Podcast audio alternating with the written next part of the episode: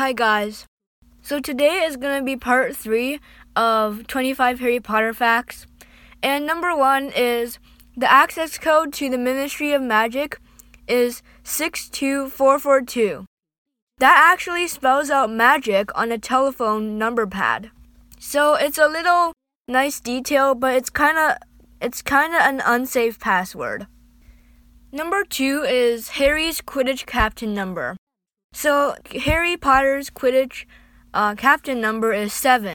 And maybe this can be taken as a foreshadowing of him being the seventh of Voldemort's Horcruxes.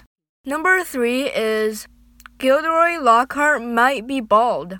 So, in the Chamber of Secrets in the movies, you can actually see wigs appear several places in the movies, and that hints that Gilderoy Lockhart might be bald.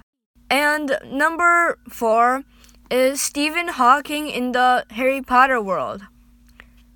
So, in The Prisoner of Azkaban, you can actually see in the leaky cauldron someone is reading A Brief History of Time by Stephen Hawking.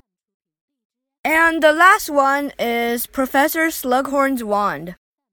So, if you take a close look at Professor Slughorn's wand, you can actually see that the wand is in the shape of a slug with two horns or or a slug head. So that's basically all today. Bye.